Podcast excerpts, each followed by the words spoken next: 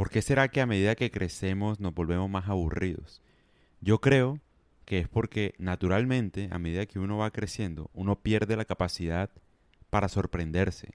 O sea, cuando uno es niño, uno ve cualquier cosa, un color, un juguete, una rosa, y se entretiene muchísimo con eso.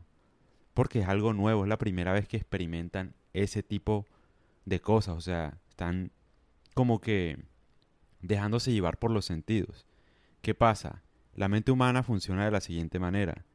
Todo lo que nos pasa nos queda de recuerdo, de alguna forma, para facilitar la próxima decisión frente a una situación. Es decir, perdemos el valor de la sorpresa porque la mente todo el tiempo está tratando de facilitarnos la vida, de dar interpretaciones seguras sobre lo que nos sucede. Es decir, a medida que crecemos, cuando ya somos adultos, ya no nos sorprende casi nada, porque a todo lo que nos pasa o lo que sucede le damos una interpretación relacionada con el pasado. ¿Por qué hablo de esto? Porque hace poco estaba leyendo un libro sobre sobre cuestiones de la mente y no sé, tuve como un tiempo de reflexión y por eso decidí hacer este podcast. ¿Qué pasa? Yo no entendía por qué la gente viajaba tanto, por qué le gustaba tanto viajar. No le veía el sentido, o sea, pues yo no sé, o sea, para mí me costaba entender cuál es el mérito o la gloria de viajar, porque la gente quiere viajar todo el tiempo. No le veía el sentido. Obviamente sí, pasar un tiempo de descanso y tal, pero yo lo veía era como como que la gente, no sé, por farándula, por lo que sea, no sé, como para aparentar. Entonces yo no le veía mucho sentido a viajar en ese sentido, pero ahora ya lo entiendo un poco más. Cuando uno viaja, uno de alguna manera está haciendo algo por primera vez y por eso se siente bien, se siente feliz, porque está viviendo en el presente en ese momento en el que está viajando.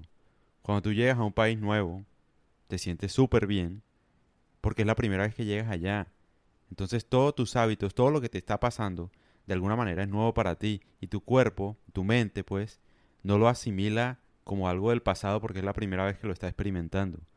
A no ser que lo hagas muchas veces y ya pierde el valor de la sorpresa, pero se entiende un poco por qué es. Lo mismo pasa con el arte, con la música.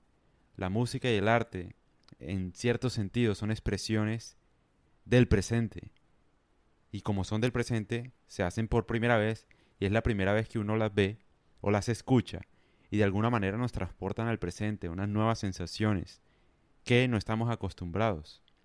Entonces, ya entiendo un poco más qué es lo que sucede con la mente, o sea, por qué ya no nos sorprende nada. Cuando uno no le sorprende nada es, es el mejor índice de que uno está envejeciendo, de que empieza a ver la vida un poco aburrida. Por eso uno debe siempre continuar con ese deseo de hacer cosas por primera vez. Y esto va relacionado con la gente que estudia una carrera o lo que sea y se dedica solamente a esa cosa hasta que se muere. No tiene sentido. No tiene mucho sentido uno limitarse de esa forma. El día que uno no empiece nada desde cero, ese día empieza a aburrirse de la vida porque nada lo va a sorprender.